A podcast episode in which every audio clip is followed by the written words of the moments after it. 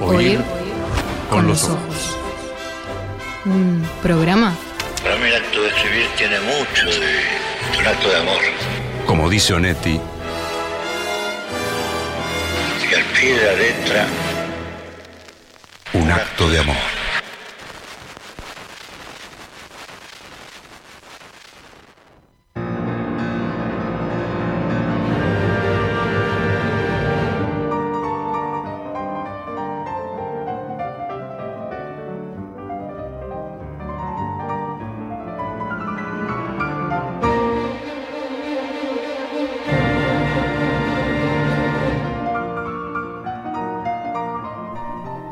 Señores, para los amantes de la música, acá en Uruguay, decir la Filarmónica es decir Montevideo.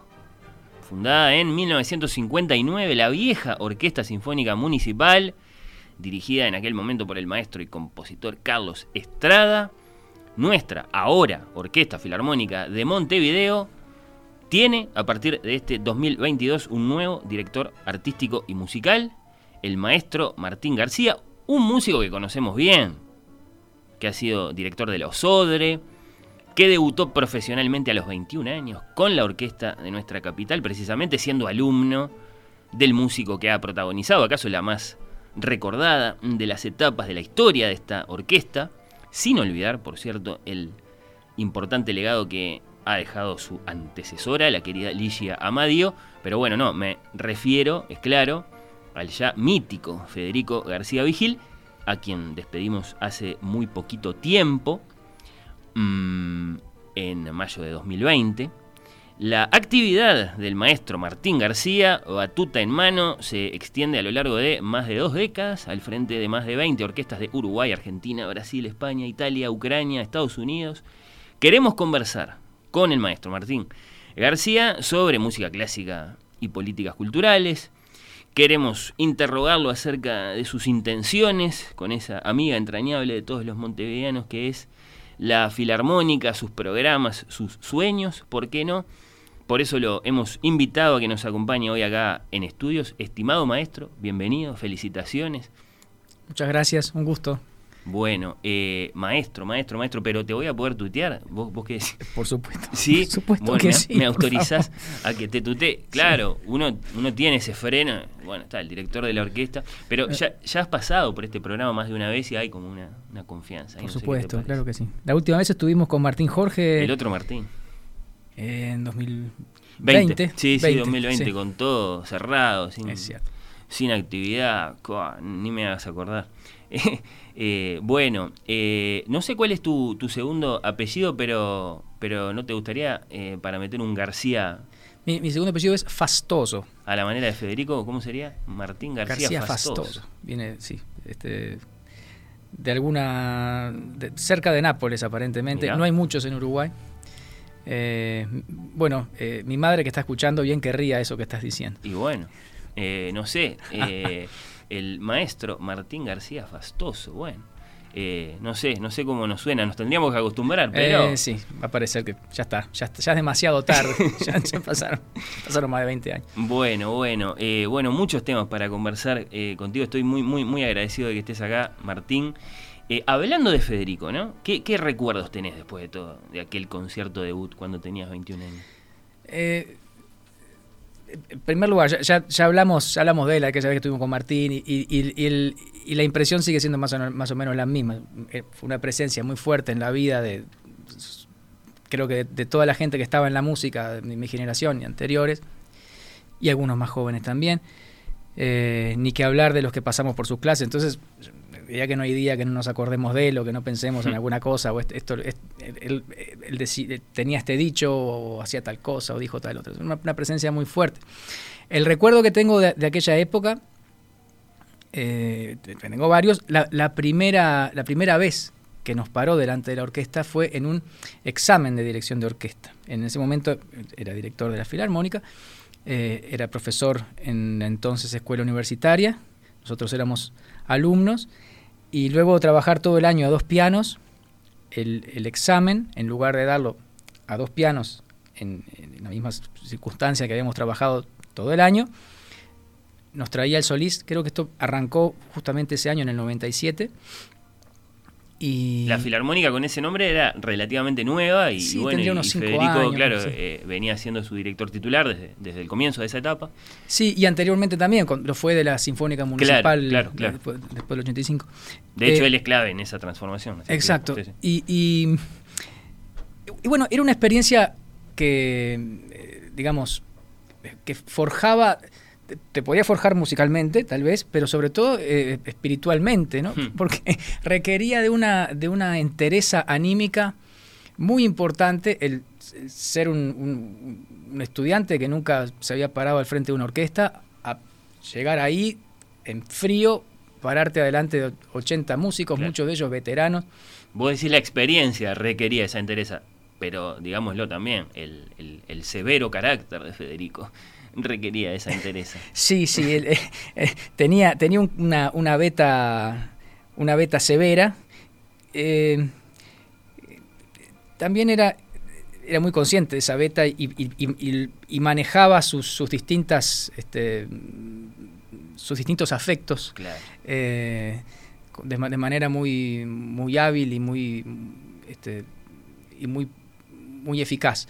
Y en este caso, bueno, nos parábamos adelante de- con, con las piernas temblorosas y con, y con, la, con, la, con frente toda transpirada y con las manos que temblaban, tratábamos de empezar y dirigir por lo menos de principio a fin. Eh, era como una especie de prueba de fuego, como, un bautismo de fuego era. Como un, como un rito iniciático era para, para el director. Después pasabas por eso y decías, bueno, capaz que después de todo puedo dirigir. ¿Y los detalles? ¿Había una partitura ahí frente a ti? ¿Te acordás cuál era la Sí, traíamos la, la música que veníamos trabajando a lo largo del curso. En mi, mi caso fue el, el concierto número uno de, de- de- de piano de Beethoven, en Do mayor. Eh, algunos otros compañeros dirigieron otras cosas. Y, y bueno, eh, salimos airosos. Ese fue el primer encuentro con la, con la Orquesta Filarmónica eh, desde el podio. Mirá vos, claro.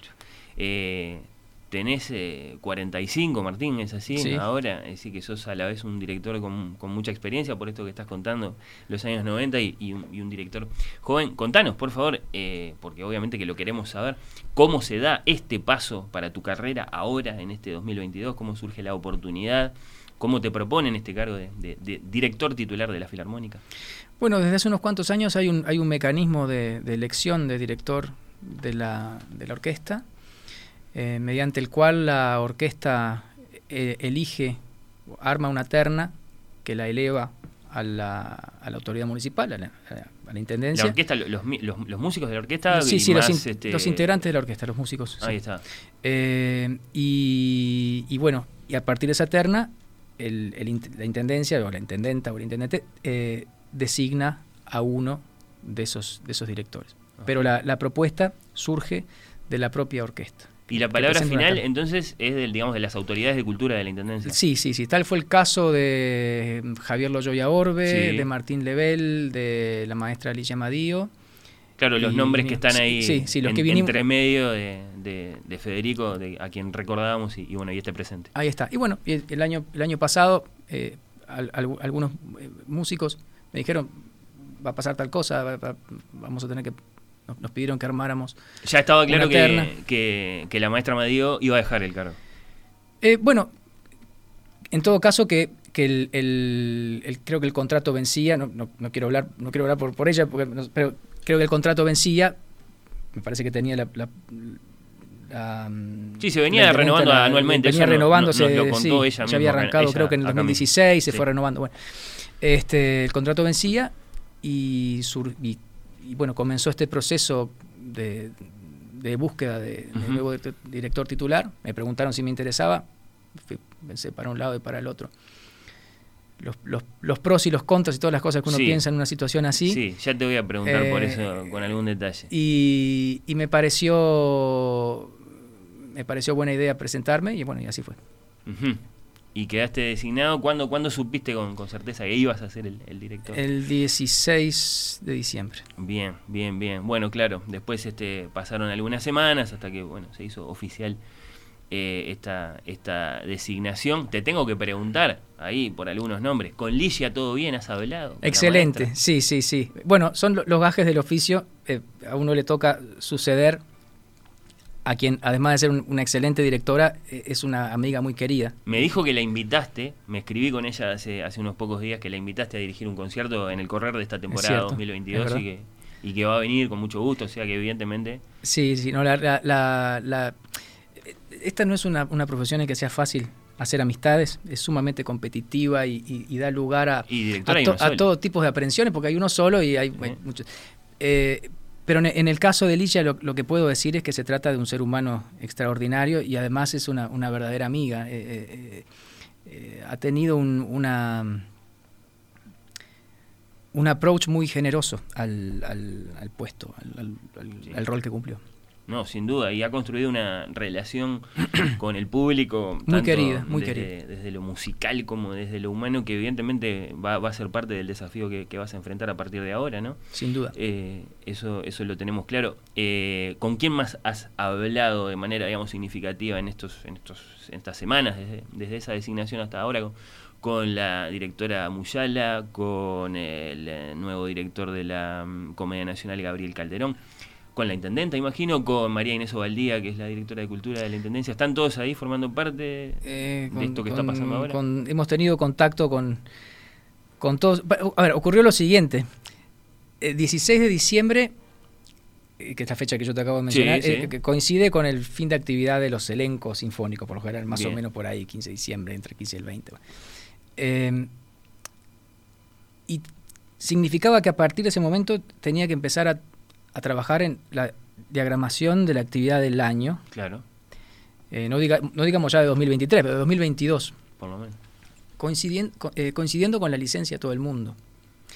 Entonces fue una especie de, de carrera contrarreloj para, para llegar a, al comienzo de febrero con el año, diría prácticamente diagramado en su totalidad, y con un plan, con un calendario de actividades bastante, bastante preciso desde el comienzo. Y esto implicó, bueno, eso que tú decías, como una especie de, en la medida que fue, fue posible, como una, una carrera de, de, de de contactos y de, y de reuniones y consultas, y que, en verdad se, se continúa hasta el día de hoy. Todas estas cosas que uno hace normalmente en el correr de un año y no en, en un, en un me- en un mes y medio. Así que fue, fue bastante vertiginoso, pero diría que eh, hemos, hemos, nos hemos reunido y hablado con, con todo el mundo. eh, y tenemos, hay todavía una, una lista de, de cafés pendientes con, con buena parte del, del, del entorno cultural y musical y, y, bueno y, y tanta gente con la que uno quiere, quiere hablar en estos días. ¿no? Bueno, desde el punto de vista artístico, a Malena Muyala, a Gabriel Calderón, eh, los, los conocemos. Eh, ¿A la intendente Cose le gusta la música clásica? Bueno, precisamente es- esa es una, esa es una, una reunión que tengo que tener. Mira, lo- le, voy a, pre- le voy a preguntar directamente. Bien. Creo que hay un... te- voy a decir lo que percibo. Percibo un, un entorno sumamente constructivo y de mucha confianza para empezar en un momento así. Eh, tú hoy nombrabas que arranqué a los 21 años y que tengo 45. He tenido un cierto, un cierto camino y una cierta, una cierta experiencia en el, en el ambiente musical, conozco bien el medio y puedo decir sin temor a equivocarme que hay un, un clima muy propicio para poder desarrollar la actividad de la orquesta eh, a nivel de las autoridades. Hmm, Bueno, sí, eh, va por ahí creo, va por ahí creo, entonces eh, lo que me interesa saber ahora, porque repasando ¿no? las veces que- que conversamos acá en el programa, tomaba nota, que la primera vez que conversamos fue en los días exactos de tu despedida de la Osodre, Cascanueces, diciembre de 2017, lo tengo muy presente. Ya habías renunciado a la, a la dirección de la orquesta, ya había renunciado Julio Boca también, con quien supiste colaborar de manera muy productiva y, bueno, y muchas veces no sin dificultad. En aquel momento, Martín, eh, muchos de nosotros leímos con mucho, con mucho interés eh, tu carta de renuncia, muy, muy sentida de tu parte, y bueno, y que daba cuenta con mucho detalle de, de problemas muy serios que existían dentro de la, de la institución, del SODRE, ¿no? Pensando en el, en el desarrollo de, de su propuesta artística de conjunto, ¿no? No te voy a tirar frases de, de aquella carta, no, no es el ejercicio que me interesa ahora. Sí te quiero preguntar, porque la, la filarmónica, desde, desde el punto de vista institucional, es muy otra cosa con respecto al SODRE, ¿no? no bueno, por ejemplo, no convive pesadamente con una rutilante compañía de ballet, ¿no? Entre, entre muchas otras cosas.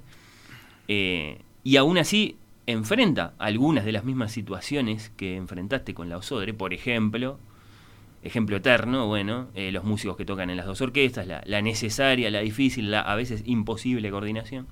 Lo que yo te quiero preguntar es cuáles son esas condiciones determinantes que ahora te permiten decirte a vos mismo, sí, este desafío, sí, eh, ahora las cosas están dadas para trabajar bien. ¿Va por eso que decís, por, por lo del ambiente? ¿Qué más hay?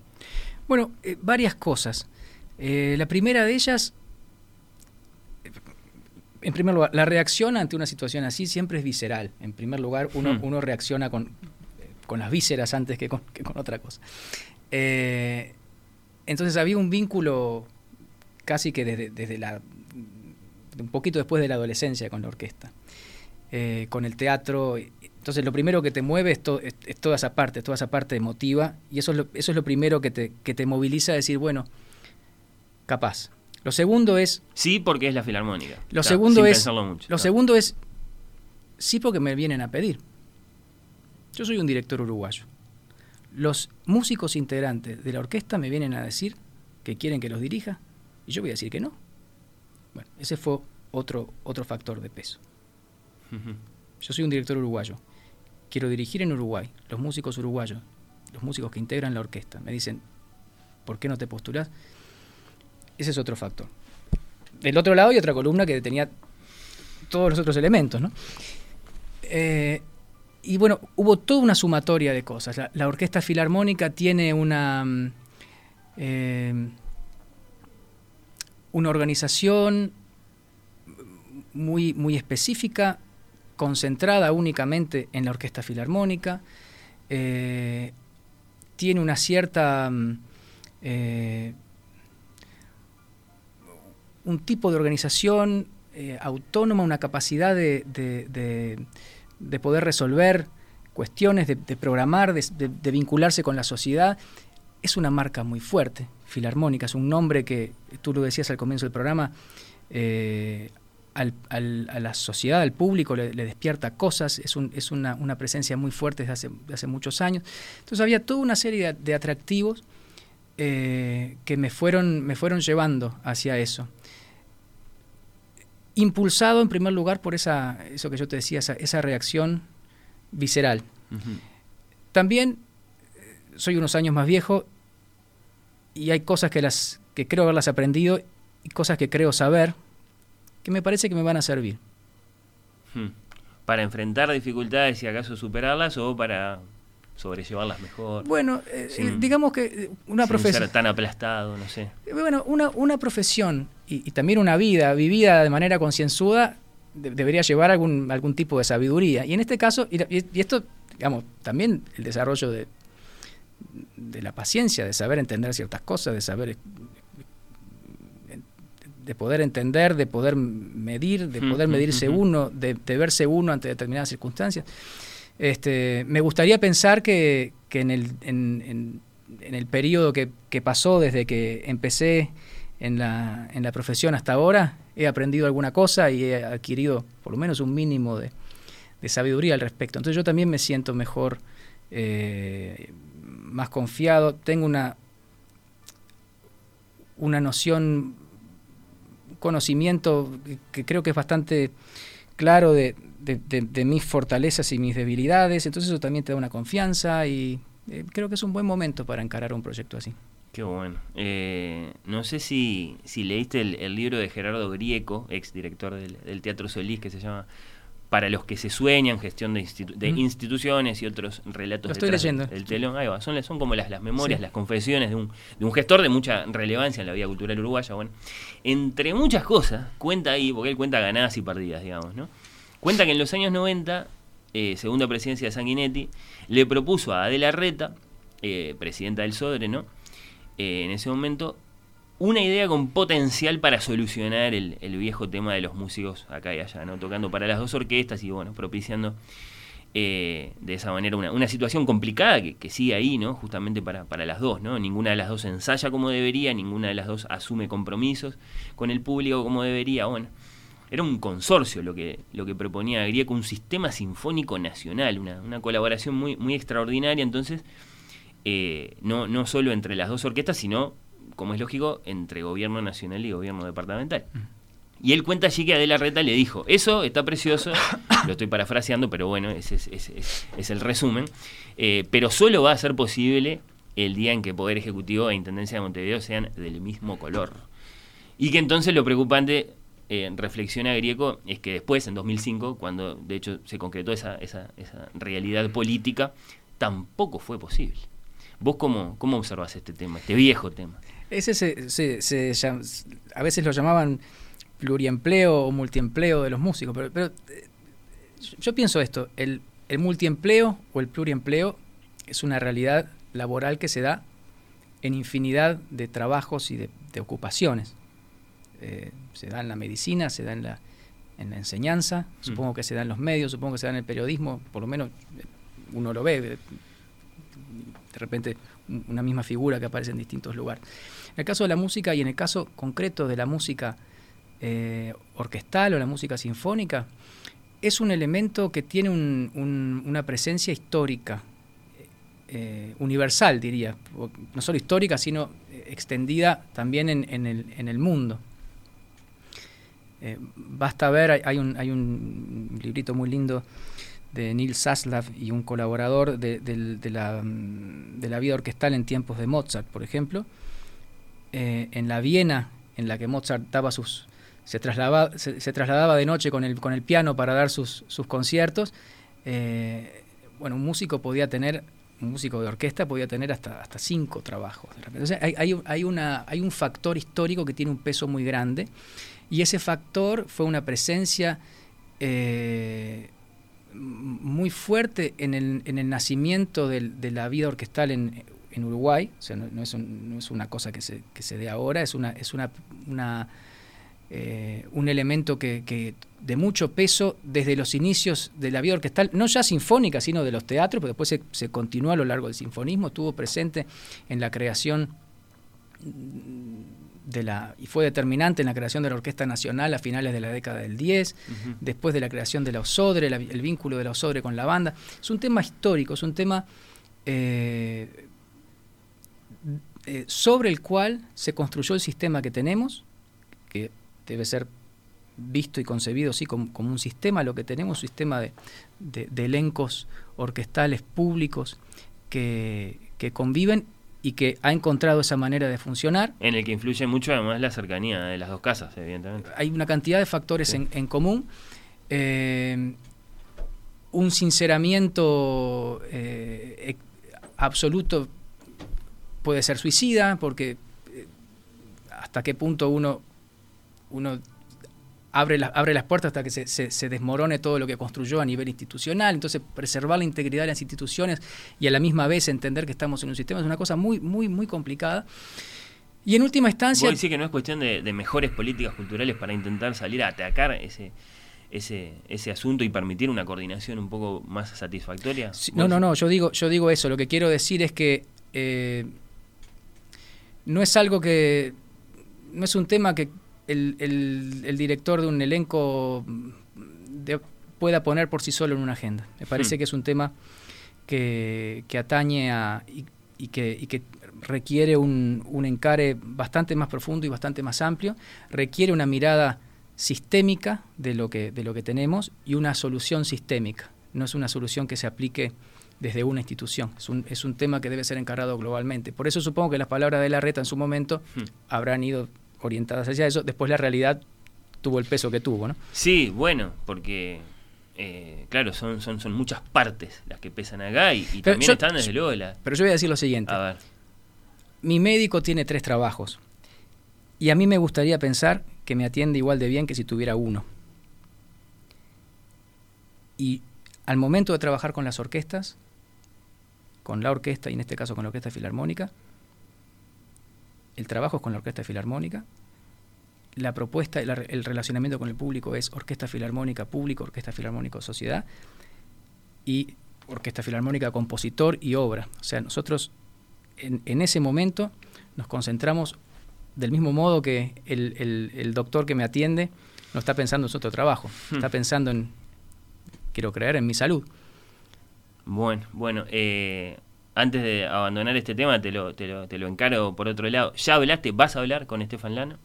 He hablado. eh, con Estefan Lano tenemos una, una excelente relación.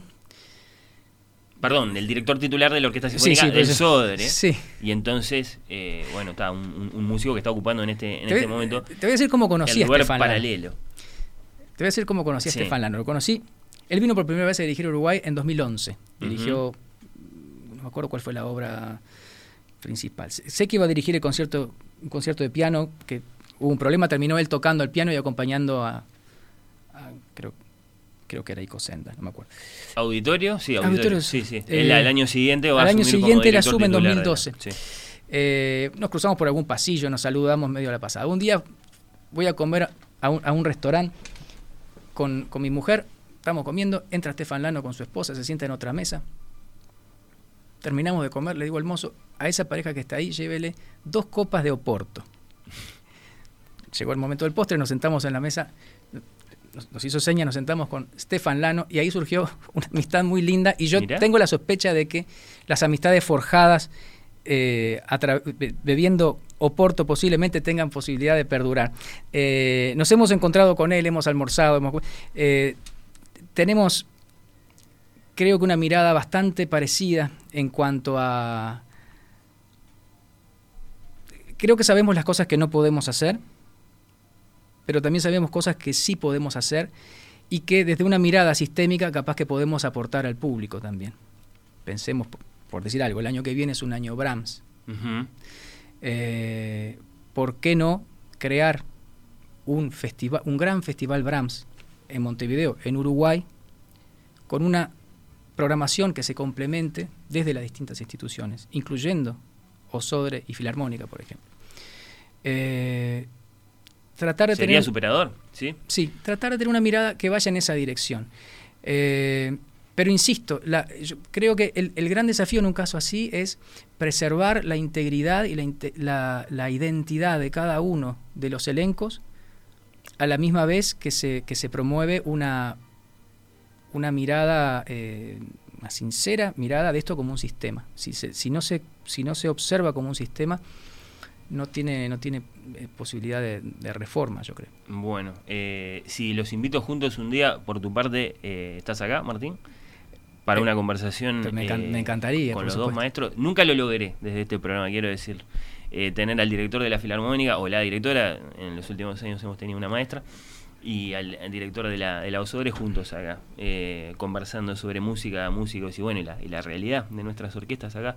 Eh, te comprometo a ti, entonces después lo voy a Eh, ya te lo, te lo firmo. al maestro Estefan Lano, que ya ha pasado por este programa más, más, más de una vez. Me va a interesar muchísimo. Estamos conversando con el maestro Martín García, nuevo director titular de la Filarmónica de Montevideo. Me quedan un montón de asuntos más. Vamos a ver para, para, para qué me dan los minutos. Ya seguimos.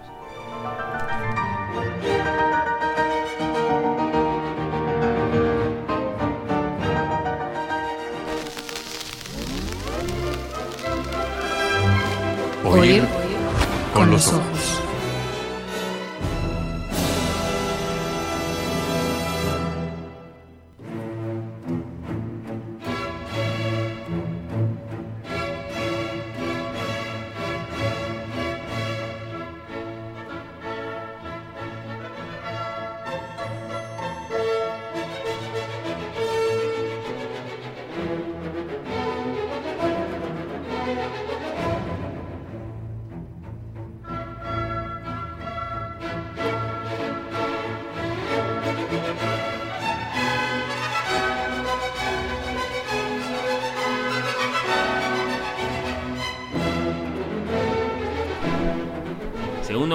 La Sinfonía número uno de Gustav Mahler y el maestro Martín García paró la oreja y empezó a prestar atención a ver qué hace, en este caso Claudio Abado, con esta obra que él va a interpretar eh, dentro de unos poquitos meses para nosotros acá en Montevideo. ¿Qué es lo que hizo mal Abado entonces acá, Martín, que lo estabas corrigiendo vos? Para, nada. No, no, es, un tema, un tema controvertido, una, la, indicación de, me- metronómica, el lugar donde aparece en la, en- en la partitura, eh, y han corrido ríos de tinta. Y de todas maneras, las, las, las interpretaciones de Abado, creo que Bernstein hace lo mismo, son, son ejemplares, son maravillosas. ¿no? Y, y bueno, como tú decías, esto lo, lo vamos a presentar el, el 6 de abril próximo. Sí. Eh, que pretendemos que sea como una especie de reencuentro. eh, Es el comienzo de la, de la gran temporada del año de, de la Filarmónica. Y bueno, sería un, un- un reencuentro de todo el elenco arriba del escenario. ¿no? Hace mucho que no tenemos una orquesta como esa, como la que hace falta para tocar una sinfonía de Mahler. Es decir, son muchos músicos arriba del escenario. Sí, sí. Y, y muchos músicos arriba del escenario, muchos músicos. Y, y además con, con, con el digamos con, con el sentido que tiene una obra de estas, ¿no? que es como el- el- el- la, la expresión más plena del sinfonismo, todo el universo representado en una obra musical, ¿no? es como Sí. si fuera... Es una epopeya, ¿no? eh, Sí, exacto. Eh, creo que es la, es la manera más, más contundente y, y- más, más fuerte de abrir una, una temporada. Bueno, la sinfonía número uno de Mahler, el 6 de abril. Martín, es mi cumpleaños ese día, te lo quiero decir. Bueno, y lo tanto voy a estar ahí, sí, obviamente. Mahler, por favor. La sinfonía número uno. Y hablando de la partitura, eh, que veo que la tenés muy presente, eh, me prometés que los vas a hacer poner de pie eh, a los músicos de la, de la fila de metales en el último movimiento, porque Mahler pide eso, yo lo sé. Que, los, que, que- que se tienen que parar para tocar esas notas altas cuando, cuando va llegando al, al clímax el último movimiento. Lo quiero ver eso. Por supuesto que sí. A- a- Abado parece que no era muy partidario de eso, por lo menos con, con Berlín cuando arrancó. ¿Cómo se meten con las cosas? Bueno, está. Pero eh, sí, por supuesto que sí, van a estar de, van a estar de pie tocando ese, ese Hay que hacer un esa gesto especie de incluso, himno final. Este, con el instrumento como, como dirigiendo el sonido hacia. En algunos casos se toca con la campana arriba, también los va. instrumentos, los instrumentos de, de, digamos, de la familia de las maderas. Eh, eh, bueno, est- estos compositores, eh, podríamos decir románticos, porque Sí, esa, esencia, por sí, esa sí, esencia en Mahler está, son tan literatos como como músicos, ¿no? por lo menos a partir de Schumann, eso, eso es muy Sí, claro. Schumann cuando, cuando descubre la, la gran sinfonía en do mayor de Schubert, dice, eh, es, es- es como un, es como una novela de Jean Paul, de Jean Paul Richter, Sí. en, en cuatro tomos, ¿no? Eh, esa, esa fascinación y esa, y esa mm, ese, ese vínculo que, que siempre estuvo, pero se hace muy patente entre literatura y, y música, en el caso de, de Mahler con las, con las canciones, etcétera, eh, que también están muy presentes en esta sinfonía número uno. Y, entonces eh, eh, aparece como una, una concepción de la, de, la, de la totalidad del universo, del mundo, Qué lindo. Eh, reflejado en, en- en estas obras. ¿no? Que de, de hecho uno escucha cualquier sinfonía de, de Mahler y dice, bueno, todo lo que se podía decir en música sobre el mundo, sobre la vida, sobre el universo ya fue dicho. Podría haber escrito una sola, podría Claro, haber compuesto... lo- lo extraordinario además que Sí. esta es su sinfonía debut y ya es una, una- una obra maestra absoluta. Perdón, hablando de detalles particulares que tiene la obra, en el tercer movimiento, que es una especie de marcha fúnebre, pide una pequeña banda fuera del escenario eh, que tiene que, bueno, este, Bueno, no, hay, hay en, el, en, el, en, el, en el primer movimiento hay, hay unas fanfarrias que suenan, Sí. que suenan fuera. Eh, lo que tiene el, el, el- el tercer movimiento, que está construido, tiene una cantidad de ilusiones, porque por un lado utiliza est- esta, esta canción eh, Frère Jacques, ajá. eh, pero tr- eh, Sí, en esa escrita que le en hacía modo, de la- en modo menor, respetándole el canon, sí. Eh, y por otra parte aparece, supuestamente está, está eh, también inspirado en, un, en, en una historia eh, infantil de los eh, del cortejo fúnebre del cazador Sí. llevado por los animales. Entonces está toda una mezcla en ese sentido. Después hay, un, hay en, en- en las- las- el- la sección del medio, es una originalmente una canción eh, de- del, del, del, cuerno, del cuerno maravilloso. Sí, es un ciclo de Este, sí. Entonces, bueno, es, es toda una, una mezcla. A ver, los grandes compositores, digamos, del, del, del, de la- del siglo XVIII tardío en adelante tenían eso, ¿no? O sea, y, y de hecho la fascinación del, del, del gé- del género sinfónico era eso, la- y, de, y de ciertos procedimientos de composición que se usaban, que era meter una cantidad de elementos distintos, heterogéneos, traídos de distintos lados del mundo sonoro, la fanfarria, la música de la iglesia, la, música militar, eh, la, la- música de los, de los turcos sitiando Viena y no sé cuántas cosas más, meter todo eh, en un en una especie de, en un discurso coherente. Y esto llevado, en ese sentido, Mahler es, como es, un continuador de eso, eh, que lo lleva a un grado, a un grado extremo, creo. Y por eso que en su momento generaba también las reacciones que generaba, sobre todo cuando, cuando ponía elementos de corte eh, popular. ¿no? sí, sí, digamos, eh, en vida, esencialmente como compositor, no le fue bien. No, le fue bien. Era un gran director, sí, muy, muy aclamado, eh, pero, pero como compositor, eh, bueno, sabemos que solo tuvo la, alegría de lo que fue el estreno de su octava sinfonía y no, no mucho más que eso. Bueno, estamos conversando con el maestro Martín García, flamante director de la, de la Orquesta Filarmónica de Montevideo. Lo estamos felicitando, le estamos, bueno, deseando muchísimo éxito. Martín, García Vigil vuelvo un, instante a él, amén del doble apellido, tenía su icónica melena plateada que sacudía así irresistiblemente para acompañar la, emoción de la música. Eh, después pienso, bueno, la maestra Amadío, mujer, ¿no? Es decir, una revolución en, en, sí misma, en el, podio de una orquesta que representa a una gran capital como es Montevideo. Eh, vos, creo, creo que está bien decirlo, sos hasta ahora un músico de perfil más bajo, eh, en cuanto a tu manera de presentarte ante el público, tu manera de vestir, bueno, de saludar, hasta, hasta de dirigir, ¿por qué no decirlo?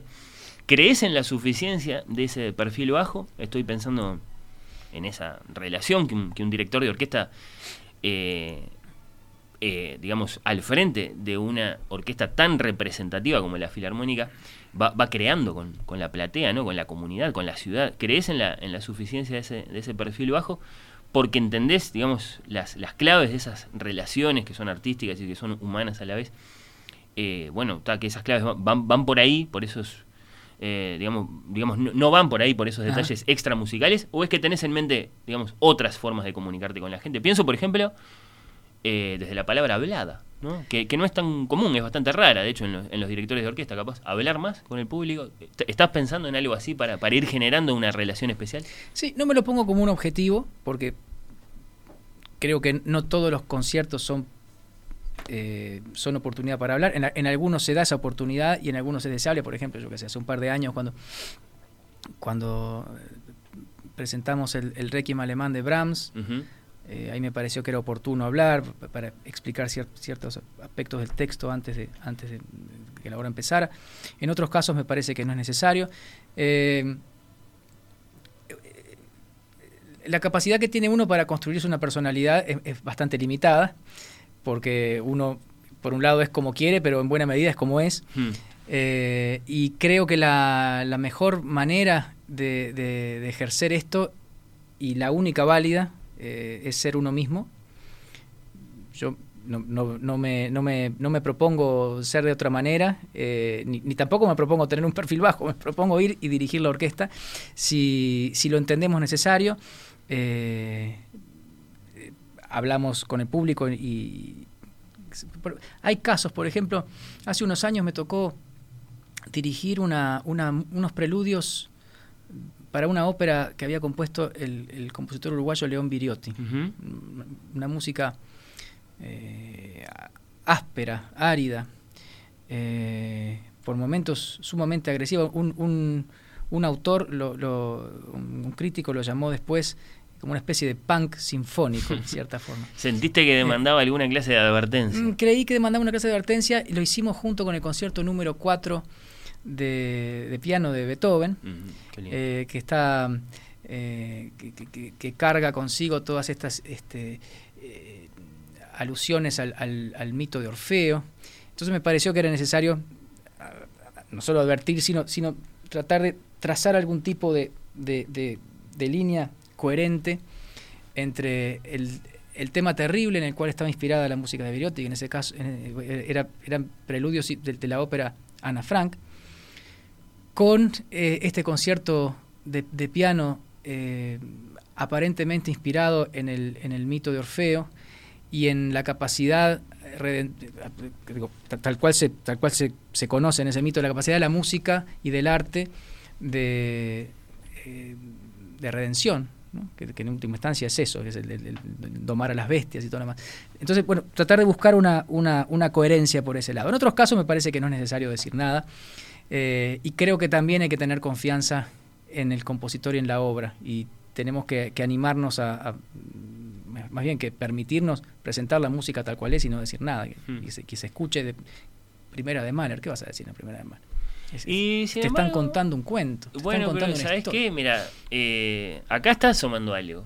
Porque evidentemente, como músico, no te limitas a leer solo las partituras. Evidentemente, se está reflejando en, muchas cosas que vas contando.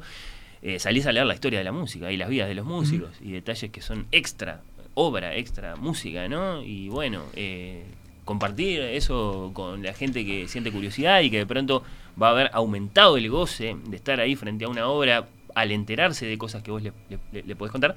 Eh, eh, ¿Sí? ¿Esa considera? Eh, por supuesto. se, recibe. No, creo que, creo que eso es cierto y, incluso muchas veces cuando uno habla, después el público te viene a agradecer. En lugar de decirte que, bien que tuvo la música, te dice que bien, que bien que tuvo lo que dijiste. Es cierto que es polémico, si aumenta la experiencia del concierto o si por otro lado como que la entorpece un poco. Ocurre, lo siguiente. Por formación uno, uno piensa lo siguiente si lo que la música dice o lo que la música expresa se pudiera expresar por otros medios, la música no tendría sentido. Entonces se supone que la música está expresando cosas que por, por ningún otro medio se pueden expresar.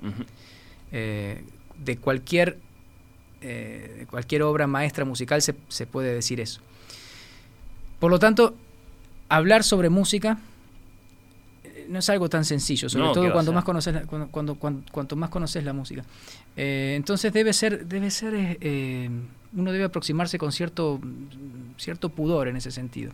Pero eh, tomo, tomo lo que acabas de decir y, lo voy a pensar muy seriamente. Te quiero preguntar, por otro lado, por el viejo problema de la, de la música clásica y el concepto de, de, elite o de élite, ¿no? Ese, ese núcleo chiquito del que se habla a veces y que es básicamente, bueno, la gente a la que le gusta mucho la música clásica, ¿no? Uno, uno entiende la, la, importancia de, adaptarse a los tiempos, de dialogar lo tradicional con lo nuevo, qué sé yo. Pero, eh, por ejemplo, si, me preguntan a mí, en tanto que amante de la música, eh, entiendo que, el gusto por la música de los grandes compositores también tiene que ver con, con algo que es como muy insustituible, que es el, gusto por lo difícil, no sé muy bien cómo, cómo definirlo, ¿no? Y que, y que en todo caso, eso sí, e, es un gusto que le puede caber a cualquier persona, ¿no? Más allá de si, no nos engañamos del todo, más allá de las, de las distintas realidades sociales, le puede caber a cualquiera. Y entonces, al hablar, por ejemplo, de élite, lo que se está haciendo es, desestimular un, interés que puede tener mucho valor. ¿Vos qué le decís al, al público respecto de la relevancia de seguir escuchando la música de los grandes, de los grandes compositores? En primer lugar, eh, eh, estás, estás, dando, estás metiendo el dedo en la llaga porque es un tema que da para pensar y mucho. Incluso, eh, digamos, superando esa, esa visión de, de, que, de, que es, de que es elitista y que se le puede dar al público, y pensando en, qué, en qué repertorio está construido, si, hmm. si, ese repertorio canónico que tenemos es, es inamovible, si, si, se va a mantener, si, se va si, si, aumenta, si no aumenta, si quedó así, si, cuál es el, futuro de esto que hacemos, es una cosa que genera tantas más, dudas que certezas eh, en, general. Nos, encantaría a, a, la gente que, está en esto tener una certeza absoluta de cuál es, cuál es el futuro y cuál es el rumbo. Eh, no, está tan claro, eh, mm. porque es, es, es, un, es, una cosa que se, se, va haciendo permanentemente y que además ha, estado incluso forjada por, por, factores externos, como yo que sé, como el nacimiento de la radio, por ejemplo, el, el concierto que con sus rituales que tenemos ahora, en buena medida fue construido a partir de las transmisiones radiales de conciertos, como podía ser con las radios nacionales y las orquestas de las radios nacionales, ¿no? El cartel de silencio en el concierto, es una cosa cuando, que surge cuando el auditorio se transforma en estudio o el estudio en auditorio. Por cierto, tenemos crónicas de sobra de, los de los tremendos este, alborotos que, que, bueno, está, que, se armaban cuando, cuando había una, orquesta delante y una música, se le gritaba a los músicos, se tiraba cosas. las luces estaban prendidas, muchas cosas. Las luces prendidas, aplausos entre movimientos, bueno, también una, una relación, si se quiere, más, viva y más espontánea, con música que capaz que la escuchabas una vez sola, ¿no? Con, Por eso, eh, Una sola vez en tu vida. Eh, dicho eso, yo creo que eh, la, la, la importancia, primero, la vida, la vida cultural y la vida musical y el, y, el, universo sonoro de la gente no puede limitarse a repetir permanentemente lo que, lo, que, lo que consume y lo que recibe a diario. Eh, y también sería absurdo, además he intentado por todos los medios, someter a la, a la, a la, a la música clásica a los, a los parámetros y a los vaivenes de, Sí. de- de- de músicas que, que tienen una, una producción y un consumo y una aspiración de, masividad. Se ha intentado por todos los medios, porque vaya que se ha intentado ven- ven- para vender discos, para... Bueno, no, no se puede porque... Lo forma- estamos viendo ahora con la cara de John Williams, el compositor de. Steven Spielberg, como el gran ícono de la Deutsche Grammophon. Ah, ahí está, exactamente, y que era impensable hace unos años. Eh, entonces, digamos, ese ha sido un interés que ha estado siempre y nunca se llega, nunca se puede, porque estamos hablando de, de formatos, de lenguajes, de tiempos eh, que requieren una, una escucha y un, y un, un alejarse incluso de las prácticas eh, eh, habituales y cotidianas que tenemos. Sentarte a escuchar una orquesta una hora y media. Es rarísimo. Es rarísimo. Sentarte a hacer nada una hora y media, porque no, no hacemos nada una hora y media, que estamos, no- nunca estamos quietos una hora y media. Entonces, yo creo que precisamente ese es, ese es el, el- el- uno de los grandes fuertes que tiene lo que hacemos, es que lo que hacemos es único. No lo- no lo- esta música, la experiencia del concierto con estas grandes obras sinfónicas, est- est- estas, estos discursos gigantes de una gran complejidad, con todo el universo sonoro que hablábamos recién, pero también con, con todo el, el bestiario de instrumentos musicales que la, la humanidad ha ido construyendo y mejorando y depurando, es un, es un lujo, es una maravilla. Si el, día de mañana esta, esta civilización desapareciera, cuando se quiera pensar qué fue lo mejor que hizo, y bueno, la música sinfónica va a estar ahí arriba, me parece. Bueno, está. Es, es bastante eh, decir. Dijimos que el miércoles 6 de abril la temporada 2022 va a tener una especie de inauguración con la Filarmónica y un concierto evidentemente de mucho relieve, eh, con la Sinfonía número 1 de Mahler, con la orquesta completa, bueno, después de mucho tiempo además, no solo para, para este año. ¿Qué más te gustaría adelantar, Martín? ¿Qué más se puede adelantar? Bueno, se, se puede decir, sin, sin ir concierto por concierto, me gustaría decir que va a haber un concierto del 9 de marzo, que tradicionalmente es el concierto del Día de la Mujer, con un programa muy, muy interesante, eh, muy variado y muy original. Eh, para ese concierto va a venir una directora argentina, eh, joven, nos encanta decir director joven o Sí. directora joven, Eh, Natalia Salinas, que... y bueno, ahí se murió Bernard Haitink, que tenía como 100, Ah, este, sí, sí, Martín. bueno, bueno, este, gran, gran director. por eso. Eh, Y quiero decir, y dirigiendo hasta casi sus últimos días, por sí, eso. Sí, sí, sí, muy, muy admirado. Haitink.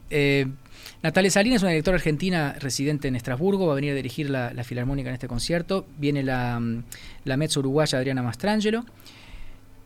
Encargamos una obra para este concierto, o sea, hay un estreno de una, joven compositora uruguaya, eh, Sofía Sheps, eh, cuya mm, creación más reciente creo que fue el, diseño sonoro y la banda de la película eh, Muerte de un perro de Matías Gans. Eh, compuso una obra que le encargamos específicamente para este concierto. Creo que es muy importante cuando, cuando uno piensa en el futuro de lo sinfónico y en, y en- y en- y en la, en la potencia de lo que podemos sí, hacer, bueno, el diálogo con lo que se crea. Eh, cuarta sinfonía de Schubert, sinfonía trágica. Ciclo de canciones de Ravel Sherezade Precioso. y cerramos con La Vals. Eh, Una bomba. Y tenemos, sí, va a ser, va a ser un, un programa muy lindo. Y eh, bueno, cuando, cuando empezamos a programar esto, eh, nos, nos enteramos del fallecimiento de, de René Pietrafesa, gran divulgadora, muy inquieta y muy polifacética, co- compositora, directora, tecladista. Vamos a, vamos en, en recuerdo a ella a presentar también una, una breve composición al comienzo del concierto. Esto va a ser el 9 de marzo. Estás Eh, hablando en primera persona, pero hablaste de una directora invitada. Sí, vamos. Sí. Que es, Eh, eh, Natalia, Natalia Salinas. Salinas. Sí, Sí, sí, sí, Una, una, una directora Bueno. argentina que está haciendo una, una carrera muy linda. Eh, en este momento está en, en Estrasburgo, viene a dirigir el concierto. Interesante, interesantísimo. Bueno, está, es un, es, un, es un buen adelanto. Conversamos a fines de, del año pasado con el maestro Martín Jorge, director de la banda sinfónica y que está a cargo de la temporada lírica del Solís. Se va a venir un Paliachi, por ejemplo. ¿A vos te toca participar de la temporada lírica? Sí, sí, el Paliachi lo, lo dirijo yo en Bien. agosto. Eh, hay un Dido y Eneas que lo dirige la maestra Cristina García Vanegas, que va en, en marzo. Eh, pero hay, hay, varios, hay varios platos fuertes a lo largo del año. Hay, eh, hay, un, hay una cuarta de Bruckner, hay un, hay un Dvorak con el maestro Roberto Tibirizá, visitante muy querido en, en, Montevideo. tenemos un programa con, con El mar y el preludio para la siesta de un fauno de Debussy y con, con una obra de un compositor japonés vivo muy interesante, Hosokawa. Eh, tenemos eh, celebración de los 100 años de campo de Fabini. Eh, Mira, no lo tenía presente, es interesantísimo. en, el año 22, en el Teatro Albeniz, se, estrenó la, obra. Uno de, nuestros, uno de nuestros clásicos sinfónicos más perdurables e, e, icónicos, sin duda. Sí, y va a coincidir con el, va a ser la oportunidad para el lanzamiento de un, de un proyecto que, tenemos de, por un lado yo estaba haciendo en la, en la universidad de, creación de, la, de una edición crítica de, la, de las partituras, de la obra sinfónica de él. Y la idea que tenemos es eh, ir grabando a razón de una por año de esas obras con este material nuevo que estamos generando. Ah, eh, creo que va a ser un, sí, va, a ser un un acontecimiento importante, porque va, a proyectar al, compositor, va a proyectar a la orquesta. Estamos presentando un material que después se va a poder usar en cualquier orquesta del mundo con una, cierta calidad. Hay obras de Fabini, Mañana de Reyes y Melga Sinfónica que no tienen edición. Campo, eh, Burucuyá y, eh, y la Isla de los Ceibos sí la tienen, pero son ediciones. No, demandan actualización. sí, sí, sí. las, ponemos acá al aire cada tanto y es, es, muy deseable que haya una nueva versión. Entonces, hacer nuevas versiones y hacer nuevas partituras, eh, digamos, con una mirada crítica de los, de los textos y los manuscritos que hay. Qué bueno, bueno. Está, voy a tener que elegir, Martín, eh, digamos, en la previa de cuál de, todos estos platos fuertes eh, invitarte, para no estar invitándote a cada rato, no sé si antes de la Titán, de Mahler, antes de Pagliacci, porque está, evidentemente cuando hagan Pagliacci va a ser un asunto con todas las discusiones que tenemos ahora sobre violencia de género, si van a ser León Caballo. Y esa historia, la historia de Caño y de, Neda, eh, va a haber mucho, mucho de qué hablar, no sé, lo voy a ir pensando. Será un gusto siempre. Bueno, Martín, eh, antes de despedirte, antes de despedirte, primero una, una, pregunta muy sencilla. ¿Un sueño que tengas más allá de lo que ya está confirmado, un sueño que tengas desde el atril del director de la Filarmónica? Poner ahí para el público, no sé. Llevarla de gira. Llevarla de gira por la región. Hmm. Eh, no sería la primera vez, la Orquesta Filarmónica se ha presentado eh, en distintos teatros. Creo que es un, es un, un, sueño que vale la pena soñar porque es alcanzable y creo que, es un objetivo muy lindo para ponernos en el futuro mediano. Bien, ¿y una obra que te gustaría dirigir? Eh, es muy difícil, hay, tan, tanta música. no sé, capaz que no tuviste tantas oportunidades de dirigir la novena o la resurrección. seguí nombrando y te voy a seguir diciendo que sí. Sí, todas esas. todas, esas. bueno, pero hay que elegir, yo que sé, hay que elegir. Ojalá eh. puedas todas, sí, yo este, encantadísimo. Antes de despedirte, antes de despedirte, te vamos a proponer en una versión musical, naturalmente, nuestro ya clásico, ya clásico, Cuestionachu.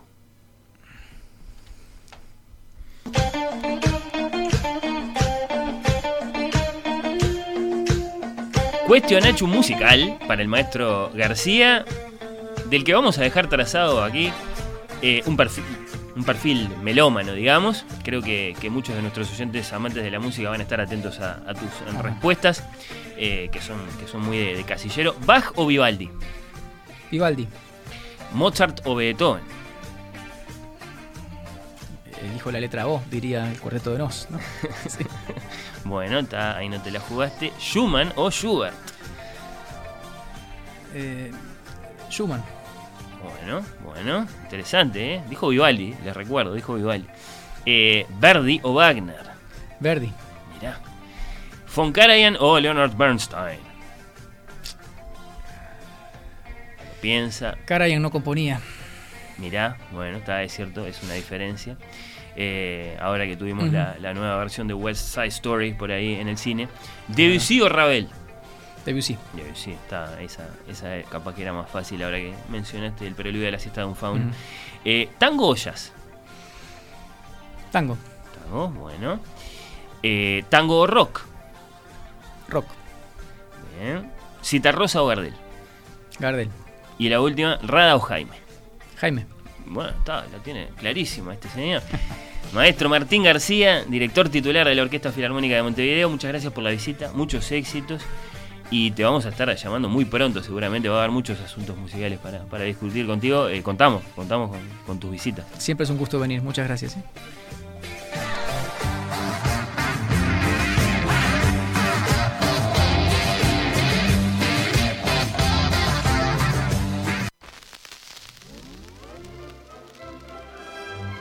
Oír con los ojos. Un programa Para mí el acto de escribir tiene mucho de... un acto de amor. Como dice Onetti, Y al pie de la letra, un acto de amor.